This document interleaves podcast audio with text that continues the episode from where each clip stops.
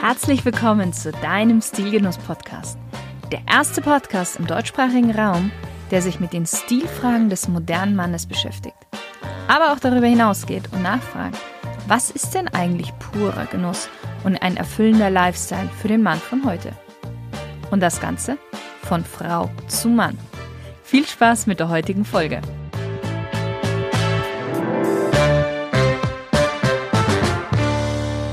Hallo lieber Stilgenusshörer, ich begrüße dich heute aus der schönen Seidenstadt Krefeld. Und wie sollte es auch anders sein, geht es in diesem Interview auch um ein Produkt, das vornehmlich aus Seide hergestellt wird. Und zwar Krawatten. Krawatten der Firma Ascot.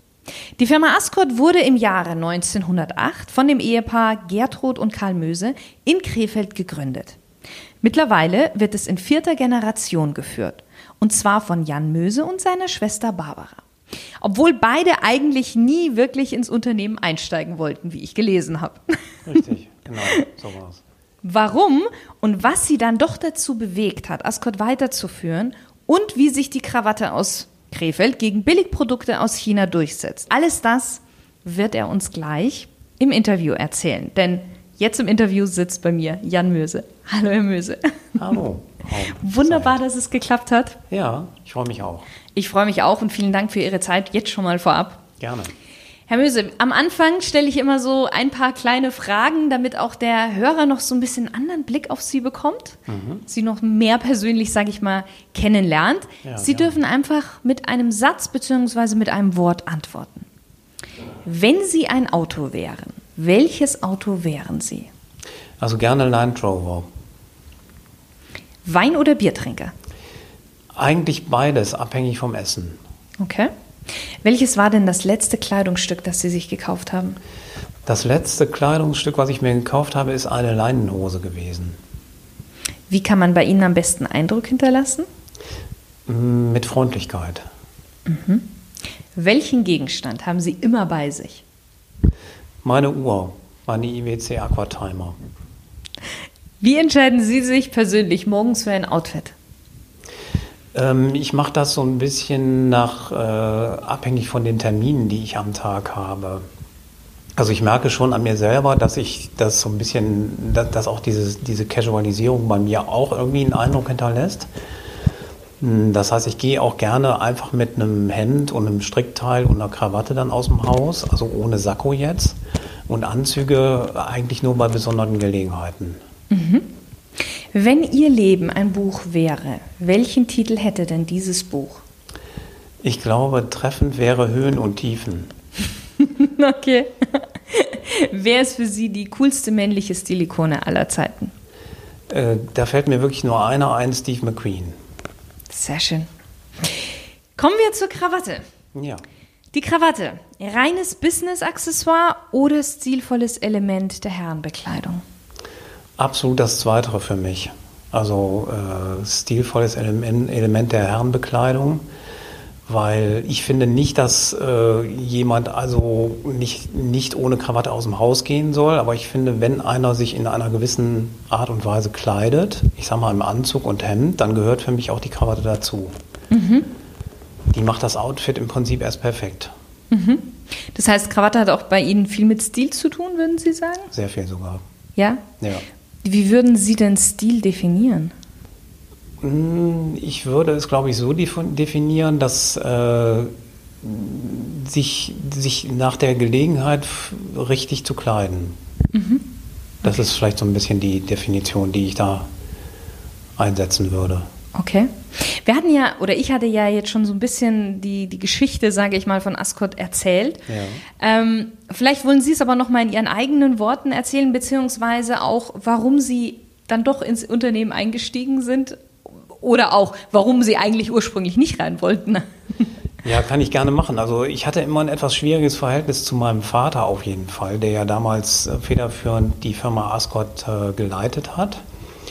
Und äh, also in meinen Sturm- und Drangjahren wollte ich also alles andere, außer wirklich mit meinem Vater zusammenzuarbeiten. Ich konnte mhm. mir das also gar nicht vorstellen. Und ich habe mir, ich habe eine große Leidenschaft, das sind Fahrräder und ich wollte dann in den 80er Jahren eigentlich viel lieber ein Fahrradgeschäft eröffnen. Ich habe auch sehr stark jetzt bei, bei Fahrradgeschäften gearbeitet und mich hat das ganze Thema sehr stark interessiert.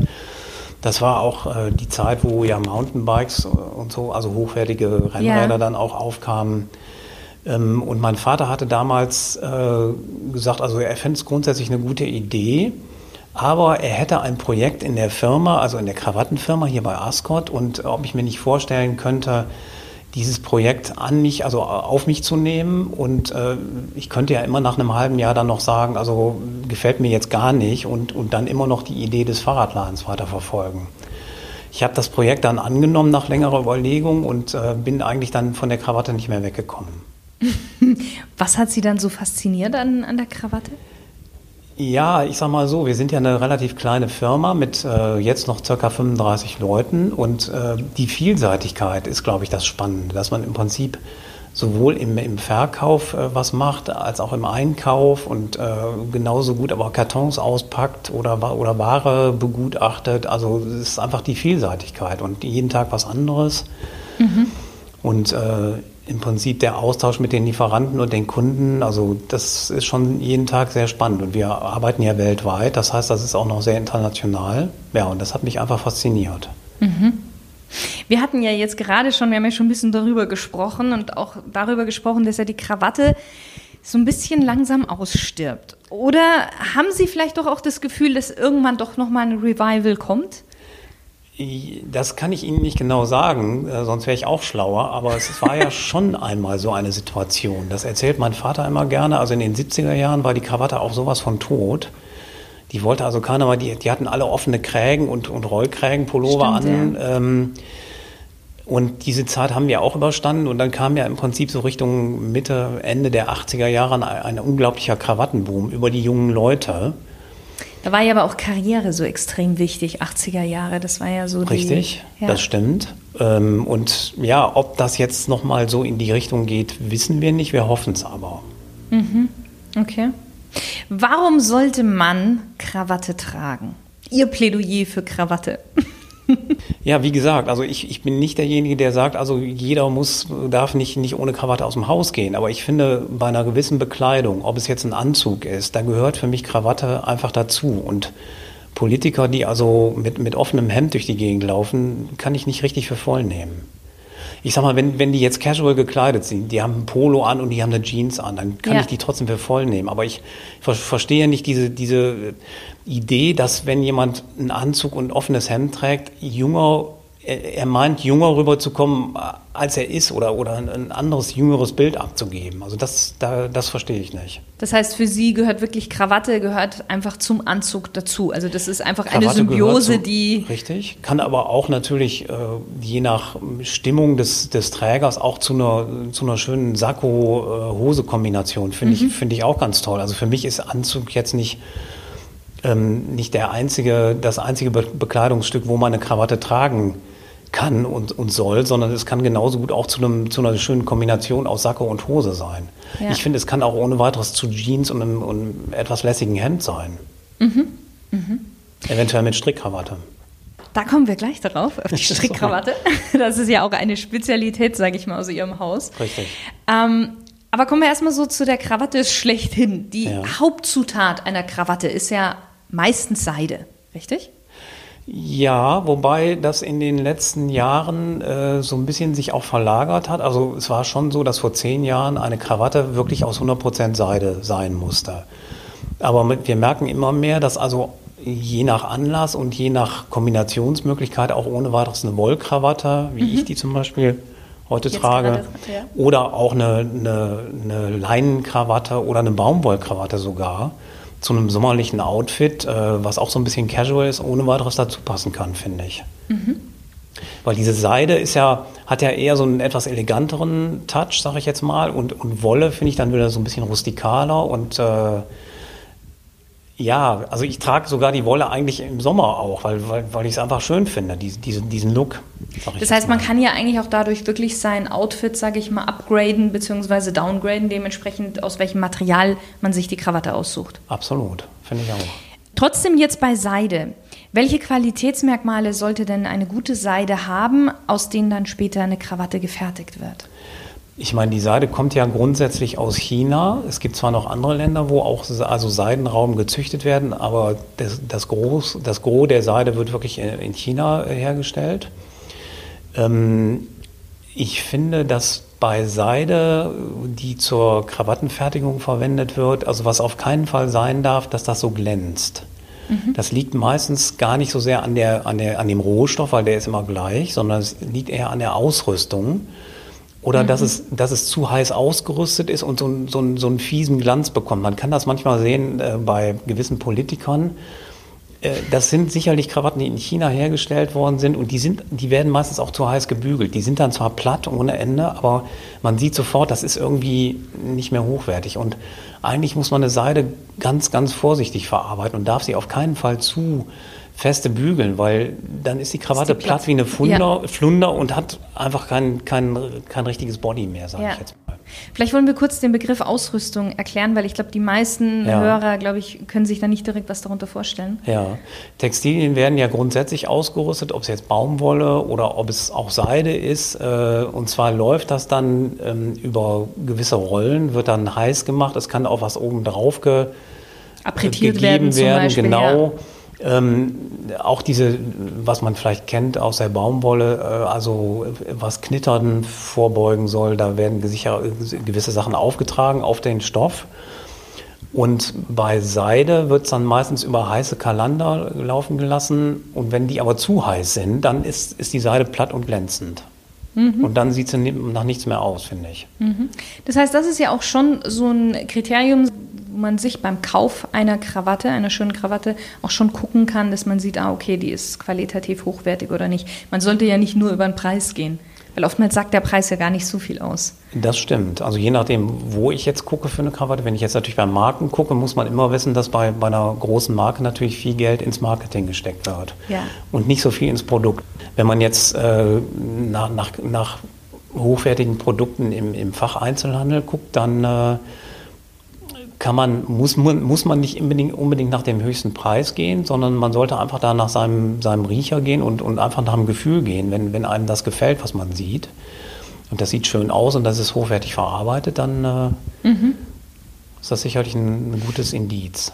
Wo kann man denn noch an, an der Krawatte erkennen, dass das auf jeden Fall ähm, hochwertig, qualitativ hochwertig ist? Weil ich weiß zum Beispiel, man hat ja auch gesagt, zum Beispiel, wenn es hinten per Hand zugenäht ist. Richtig, genau. Das, also ich sag mal, wenn man sich ein bisschen für Textilien interessiert, dann wird man das sofort sehen, wenn das eine schöne Konfektion ist. Mhm. Denn man kann die Krawatte, wenn, wenn es wirklich äh, hochwertig gemacht ist, kann man sie ja unten aufklappen. Ja. Und dann hat man einen Zierriegel und wie Sie schon sagten, der kann also, also bei, bei höherwertigen Krawatten ist er auch mit der Hand gemacht, das sieht man auch. Dann hat man normalerweise ein schönes Futter. Wir machen zum Beispiel bei Ascot grundsätzlich Futter aus Oberstoff. Mhm. Das heißt also, wenn man das Futter betrachtet, ist es im Prinzip der gleiche Stoff, der auch, wo die, die Krawatte, Krawatte, auch draus ja. hergestellt ist. Mhm. Das ist natürlich auch ein Indiz, da hat man einen höheren Stoffverbrauch, das kostet mehr am Ende und sieht aber trotzdem schön aus. Mhm. Kommen wir zu den Strickkrawatten. Ja. Wie entstand denn so eigentlich die Idee von Strickkrawatten? Also ich weiß, dass in den 60er Jahren gab es ja einen regelrechten Boom. Da ja. haben ja auch bekannte ähm, Persönlichkeiten wie zum Beispiel Sean Connery hat ja, glaube ich, sehr stark auch Strickkrawatten in der Zeit getragen. Oder die Beatles. Die Beatles, ja. Die Beatles, James Dean, glaube ich, auch. Der hat ja auch so ein oder andere Mal. Ja, wie, wie, wie, wie entstand denn so die Idee einer Strickkrawatte? Also ich habe es mal recherchiert, weil ich es auch nicht wusste. Ähm, meiner Ansicht nach ist es so entstanden in den 40er Jahren, also in den Kriegsjahren im Prinzip, war das eine Krawatte, die in der britischen Armee verwendet wurde. Ah, die hatten ja, überwiegend Krawatte an. Also auch im Einsatz, also auf jeden Fall die Piloten, die sind ins Flugzeug gestiegen mit Krawatte. Mhm. Also das war eine Ausnahme, das war in, bei den deutschen äh, Luftwaffepiloten nicht, aber die englischen Flieger hatten wirklich äh, eine Uniform, Hemd und Krawatte an. Und diese Strickkrawatte war da irgendwie, war zu dieser Zeit, glaube ich, entstanden. Mhm. Was würden Sie sagen, was, was ist das Besondere an einer Strickkrawatte? Also absolutes äh, Alleinstellungsmerkmal ist für mich die gerade Kante unten. Also nicht äh, im Gegensatz zu den normalen Krawatten halt die Spitze, sondern dass die wirklich Ja. eine gerade, einen geraden Abschluss hat. Hat ja auch produktionstechnisch was eigentlich zu tun, oder? Ja, man kann natürlich auch eine gerade gestrickte Krawatte am Ende spitz zuschneiden und, und vernähen. Das geht. Aber das finde ich irgendwie vergebene Liebesmühe, weil das ist gerade das Besondere an der Strickkrawatte, finde ich. Dass sie halt diesen geraden Abschluss hat. Ja. Mm, Ich habe mal gelesen, dass so das äh, Nähen einer Krawatte so circa 20 bis 30 Minuten dauert. Und ähm, es gibt ja auch äh, wirklich eine Ausbildung zum Krawattennäher. Richtig? Ja. Wie ist das denn bei, bei Strickkrawatten? Wie, wie, wie ist denn da so die Herstellung? Also wir äh, haben Strickmaschinen, die im Prinzip früher für die Pulloverfertigung genutzt wurden. Aber heute die, die modernen Strickmaschinen für Pullover ist ja so, da tut man Garn rein und dann kommt der Pullover fertig raus ungefähr. Also so sind die nicht. Das sind ziemlich lange Maschinen, die sind so circa 20 Meter lang und ich kann 16 Strickkrawatten mit einmal stricken da drauf. Und dann wird im Prinzip äh, so breit gestrickt, Also so circa 20 Zentimeter, ja, 15 so Zentimeter? 15 bis 20 Zentimeter. Und dann wird die Krawatte aber hinterher dann zusammengelegt und dann vernäht. Also wie, wie eine normale Krawatte auch, im Prinzip zweilagig als Schlauch, wenn man so will. Mhm, Das ist also die, die, die beste Art der Strickkrawatte, wie wir sie herstellen. Weil Sie gerade sagen, wie, wie Sie sie herstellen. Sie stellen ja auch für andere Firmen, wie zum Beispiel Hermes, Richtig. stellen Sie ja auch Genau. die Strickkrawatten unter anderem her. Ja, Und, ähm, aber auch unter Ihrem eigenen Namen, richtig? Das ist, ganz genau. Ja. Ja. Vom Tragekomfort sind ja Strickkrawatten auch nochmal ein bisschen anders als die normalen, weil es ja doch ein bisschen mehr nachgibt, auch würde ich denken, oder? Ja, durch das, das Gestrick ist natürlich elastischer, sage ich jetzt mal. Aber wir haben, ähm, auch da ist die Ausrüstung wieder wichtig. Also diese Seide, die wir da verwenden, die wird auch ausgerüstet. Also da haben wir so, ein, so eine spezielle Ausrüstung der Seide, die aus Italien uns angeliefert wird. Und die hat so ein, ja, wenn man, wenn, wenn man die fertige Krawatte so anfasst, hat die so ein, so ein Cringe, wie, wir das nennen. Also So ein Knirschen so ein bisschen. So ja, ein, genau, ja. so ein Knirschen. Und ähm, das äh, ist eine tolle Haptik irgendwie. Ja. Und die lässt sich super leicht binden. Also da macht man natürlich keinen Windsor-Knoten, da macht man einen Four in Hand, einen ganz einfachen Knoten und dann sieht das immer super aus, finde ich. Okay, das war nämlich auch schon noch, noch eine Frage gewesen, ähm, welcher Krawattenknoten zu welchem Kragen, beziehungsweise welcher Krawattenknoten zu welcher Krawatte. Ja, also ich mache eigentlich immer den Four in Hand, aber grundsätzlich gilt, wenn, wenn man jetzt nicht so viel Platz hier zwischen den, den, äh, Kra- zwischen Kragen. den Kragenteilen hat, Ja, ich sage jetzt mal ein Button-Down zum Beispiel, würde man eigentlich immer einen- einen Four-in-Hand, also einen kleinen Knoten machen. Wenn man jetzt so einen High-Kragen, wie ich den heute trage, anhat, dann kann man ja auch ohne weiteres mal so einen Windsor, so einen etwas komplizierteren Knoten machen, weil dann habe ich einfach ein bisschen mehr Platz und kann ein bisschen mehr von dem Knoten auch sehen lassen. Würden Sie sagen, dass ähm, eine Strickkrawatte mehr so für den Freizeitbereich ist oder ist es auch durchaus businesstauglich? Weil so eine, so eine Strickkrawatte hat ja schon ein bisschen was Legereres an sich. Ja, aber ich meine, wir haben ja eben auch über diese Casualisierung gesprochen. Ja. Und ich finde, wenn ich jetzt nicht so einen ganz eleganten klassischen Anzug trage, sondern mm, es gibt ja viele Anzüge, die meinetwegen so ein bisschen kariert sind und so ein bisschen schwereren Stoff haben, dann kann doch eine Krawatte super, super toll äh, zu, zu diesem Anzug aussehen, finde ich. Und äh, also die ist durchaus businesstauglich, wobei sie natürlich ursprünglich eher so ein bisschen casual, ich sage jetzt mal so Kordsacko mit einem karierten Hemd, was so ein bisschen legerer ist und dann halt die Strickkrawatte dazu und vielleicht ein Strickteil noch da, Ja. da, da drauf, so in der Richtung. Das heißt aber eben, man, man kann es ja sehr schön brechen. Du, also einen, einen, einen sehr strengen Businessanzug könnte man durch so eine Strickkrawatte ja sehr schön brechen. Auf jeden Fall, ja. Welche Krawattenfarben verkaufen Sie denn am besten? Beziehungsweise würden Sie vielleicht auch empfehlen, welche Farben? Also ich finde, also erstmal zu den Verkäufen, zu, der, zu dem ersten Teil Ihrer Frage, also Marine und Rot sind immer gute Farben.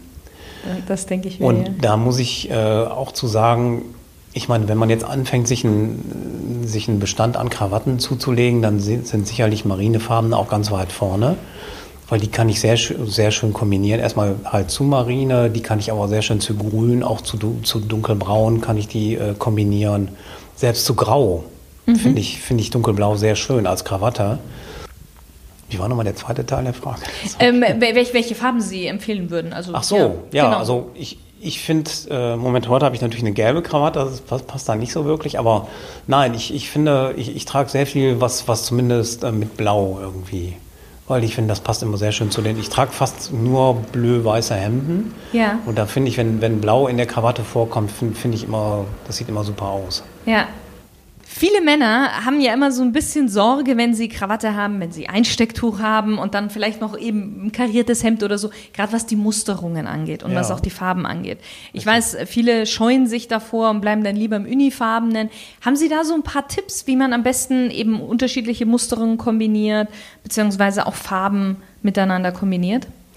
Ja, grundsätzlich sollte man also beim, äh, beim Anzug oder beim Sakko anfangen und dann nach dem Hemd, Hemd schauen und dann nach den Accessoires. Ähm, und dann gibt es ja im Prinzip, man kann die, die Muster ja in verschiedene Kategorien einteilen. Also Karos, Streifen, uninahe Geschichten. Und ich glaube, wenn man, wenn man sich daran hält, dass meinetwegen, wenn der Anzug schon kariert ist, dann sollte das Hemd vielleicht eher uni sein. Dann mhm. kann man immer noch ein bisschen Musterung zeigen in der Krawatte. Aber das muss ja dann nicht unbedingt ein Streifen sein. Das könnte auch was Kleingemustertes sein. Dass man da nicht also ein Nadelstreifenanzug mit gestreiftem Hemd, ungestreifter Krawatte. Das finde ich immer so. Viel Streifen dann. genau, richtig, dass man das so ein bisschen im, im Blick behält, dass man das dann mit anderen Desserts im Prinzip kombiniert, also mit anderen Musterungen. Mhm. Mhm. Okay. Bei den Krawatten gibt es ja mittlerweile alle möglichen Arten von Musterungen. Gibt ja. es für Sie so ein absolutes No-Go, wo Sie sagen, okay, das gehört nicht auf eine Krawatte drauf? Also eher eine Kombination fällt mir ein, okay. die für mich ein No-Go ist. Also ähm, was ich, was ich absolut nicht, nicht mag, ist, wenn jemand eine glänzende Krawatte zu einem Tweetsacko zum Beispiel kombinieren würde. Also das sieht man öfter, dass, dass da jemand so völlig in den falschen Topf greift. Also das stört mich eigentlich viel mehr. Ich meine, okay, Mickey Maus Krawatten sind auch blöd, klar. Das, aber ähm, ich finde auch wichtig, dass man es halt auch richtig kombiniert. Mhm. Man kann das ja zu einem eleganteren, glänzenderen Anzug kann man ja auch eine Satin-Krawatte anziehen, aber zum Tweetsacko sieht es einfach unmöglich aus. Ja. Finde ich. Mhm. Mm, wie pflege ich denn meine Krawatte richtig? Oder und vor allen Dingen auch lagern, sagen wir es mal so. Wir, wir hatten jetzt schon gerade gesprochen, bügeln ist ja richtig. eigentlich nicht so gut für eine Krawatte. Aber ja, man, man, kann schon bügeln, man darf nur nicht zu heiß und mit, nicht, nicht zu viel fest Druck. draufdrücken, ja. Genau, richtig. Aber wie ist es auch gerade beim, beim Lagern? Weil meistens sollte man ja doch, wenn man die Krawatte auszieht, also frisch ausgezogen ist, sie eher lieber aufrollen. Also ich mache es immer so, ich äh, bewahre meine Krawatten hängend auf, aber wenn ich sie äh, jetzt auf Reisen mitnehme, dann rolle ich sie auf mhm. und äh, lege sie dann in den, in den Koffer oder in die Reisetasche. Und bei Strickkrawatten gilt eigentlich auch immer aufgerollt. Ist die beste Art und Weise, mhm. sie Weil aufzuheben. Genau, weil beim, beim Strick kann sich dann etwas aushängen, einfach, genau, wenn man es also aufhängt. Die, die, ja. die bewahrt man eigentlich nie hängend auf. Ja. Aber die normale Krawatte, könnte man die auch äh, gerollt lagern? Rein theoretisch ja, das geht. Das ist gar kein Problem. Das ist kein Problem? Nein. Okay. Mmh. Halstücher, Krawattenschals, Einstecktücher, das sind ja jetzt so Dinge, die sieht man momentan immer öfters. Ja. Und ich finde zum Beispiel auch gerade das Einstecktuch, habe ich so das Gefühl, ersetzt so ein bisschen die Krawatte nach und nach. Sehen, merken Sie das auch? Ja, wir merken das an den Verkäufen, dass, äh, dass die Leute sagen, also ich, die Krawatte ist für mich nicht mehr bei jedem Termin notwendig, aber um das so ein bisschen aufzuhübschen, aufzuschmücken, nehme ich dann gerne irgendwie ein farbiges Einstecktuch noch dazu, weil das sieht irgendwie dann lässig aus und, und ja. irgendwie besonders. Ist es auch so ein bisschen das lässigere Äquivalent, sage ich mal, zur Krawatte? Mag sein, ja. Das werden sicherlich viele Leute so sehen, ja. Denke ja. ich schon. Ich persönlich sehe das sehr viel bei jungen Menschen auch. Ähm, und auch mehr im Business und so. Krawattenschals, muss ich sagen, mehr so bei den Älteren bei der älteren Generation und auch mehr so in der Freizeit. Merken Sie das auch? Ist das bei Ihnen, also haben Sie auch das Gefühl oder? Also ich habe das Gefühl, dass äh, Krawattenschals, dass es da nicht mehr viele Lieferanten gibt, die das wirklich anbieten, weil wir eigentlich eine gleichbleibend hohe Nachfrage nach Krawattenschals haben. Aber Sie haben schon recht. Also der Krawatten, der typische Krawattenschalträger ist schon, ich sage jetzt mal 60 aufwärts. Und das wird ja dann im offenen Hemd praktisch so, so reingetragen. Äh, das, die Idee ist eigentlich dabei, dass wenn ich dann ein bisschen älter bin und vielleicht ein paar Falten am Hals habe, dass das dann irgendwie so ein bisschen dadurch kaschiert wird und ich habe ein bisschen Farbe auch. Ja. Also im Prinzip die, die Idee der Krawatte, aber viel casu mehr casual Mhm. und trotzdem habe ich aber irgendwas Farbiges und was, irgendwas, was nett aussieht. Welche Accessoires, sagen Sie, sollte denn der Mann sonst noch so in seiner Garderobe besitzen, in seinem Kleiderschrank? Abgesehen jetzt von. Ja, also ganz populär sind momentan ja Schleifen oder Ja. Fliegen, wie sie ja im, Volksmund auch genannt werden. Haben Sie ja auch. Sie haben ja auch ähm, Strickschleifen. Ja, Hab ich auch Strickschleifen, schon gesehen. richtig. Wir machen Strickschleifen. Ähm, wir machen aber auch aus Krawattenstoffen, also aus allen möglichen, aus Wollstoffen, aus Seidenstoffen auch Fliegen oder Schleifen. Und ich finde, das kann auch total schick aussehen. Wobei ich, wenn ich so eine Fliege oder so eine Schleife trage, dann, dann fühle ich mich irgendwie so ein bisschen verkleidet. Also ich bin dann eher der Krawattenträger. aber viele Leute finden Schleifen im Moment ganz toll. Also gerade junge Leute, glaube ich. Ich glaube, das ist auch so eine Typsache, ja. Ja. Wie ist das denn, der Begriff Schleife und Fliege? Also ich weiß, ähm, eigentlich heißt es Schleife, aber viele Menschen sagen Fliege. Richtig. Wie, wie streng sehen Sie das? Weil ich weiß, es gibt manche, die sehen das sehr, sehr streng und sagen, nein. Ich habe immer das Gefühl, wenn jemand Fliege sagt, muss ich den verbessern. Aber ähm, im Prinzip kann man das, glaube ich, ganz einfach benennen, indem man sagt, also die Schleife, die ist im Prinzip zum selber binden, wenn man denn möchte. Das heißt, man kann den Knoten öffnen Und selber, ja. und selber wieder binden. Und die Fliege ist eigentlich, wie wir es nennen, eine Betonfliege, die festgenäht ist. ja, So, so kann man es vielleicht definieren. das ist gut. Das ist gut, ja, das gefällt mir. Wir kommen zur zweiten Smalltalk-Runde. Ja. Sie dürfen wieder mit einem Satz antworten. Welche drei Dinge sollte Mann, Mann mit zwei N, unbedingt im Leben einmal gemacht haben? Man sollte meiner Ansicht nach geliebt haben einmal. Man sollte einen Baum gepflanzt haben, finde ich. Mhm. Und man sollte einmal im Leben mit dem Fahrrad auf den Mont Ventoux gefahren sein. Haben Aber das, das- ist eine persönliche Leidenschaft von mir. Haben Sie das schon gemacht? Ja, mehrfach sogar. Ah, schön. Ja. Mit wem würden Sie gerne mal, ja, in Ihrem Fall war es ja beides, entweder ein Gläschen Wein oder eine Flasche Bier trinken? Und über welches Thema würden Sie mit dieser Person sprechen wollen? Jetzt ganz unabhängig davon, ob diese Person schon gestorben ist oder welche Sprache sie spricht. Also meiner Ansicht nach ist die Person, die ich da im Kopf habe, noch nicht gestorben. Das ist nämlich Guy Ritchie. Ich weiß nicht, ob Sie den kennen, Ja. den Regisseur, der ja eine kurze Zeit mal mit Madonna verheiratet war. Aber der hat gerade wieder einen sehr guten Film rausgebracht, also vor einigen Monaten. The Gentleman. Ich weiß nicht, ob Sie den gesehen haben. Nein, noch nicht.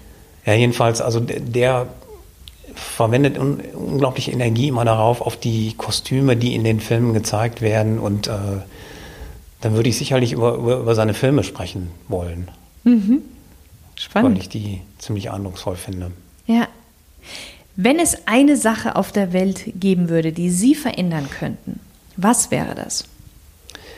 Also ich würde mich, ich würde mich, glaube ich, dafür einsetzen, dass die Herren sich ein wenig angenehmer fürs Auge kleiden. Das äh, ist ein großes Anliegen von mir. Mehr Stil. Richtig, genau. Okay. Welchen Ratschlag würden Sie denn Ihrem 20 Jahre jüngeren Ich geben? Also ich würde, ich würde ihm als Ratschlag geben, besser zuzuhören, verschiedenen Leuten.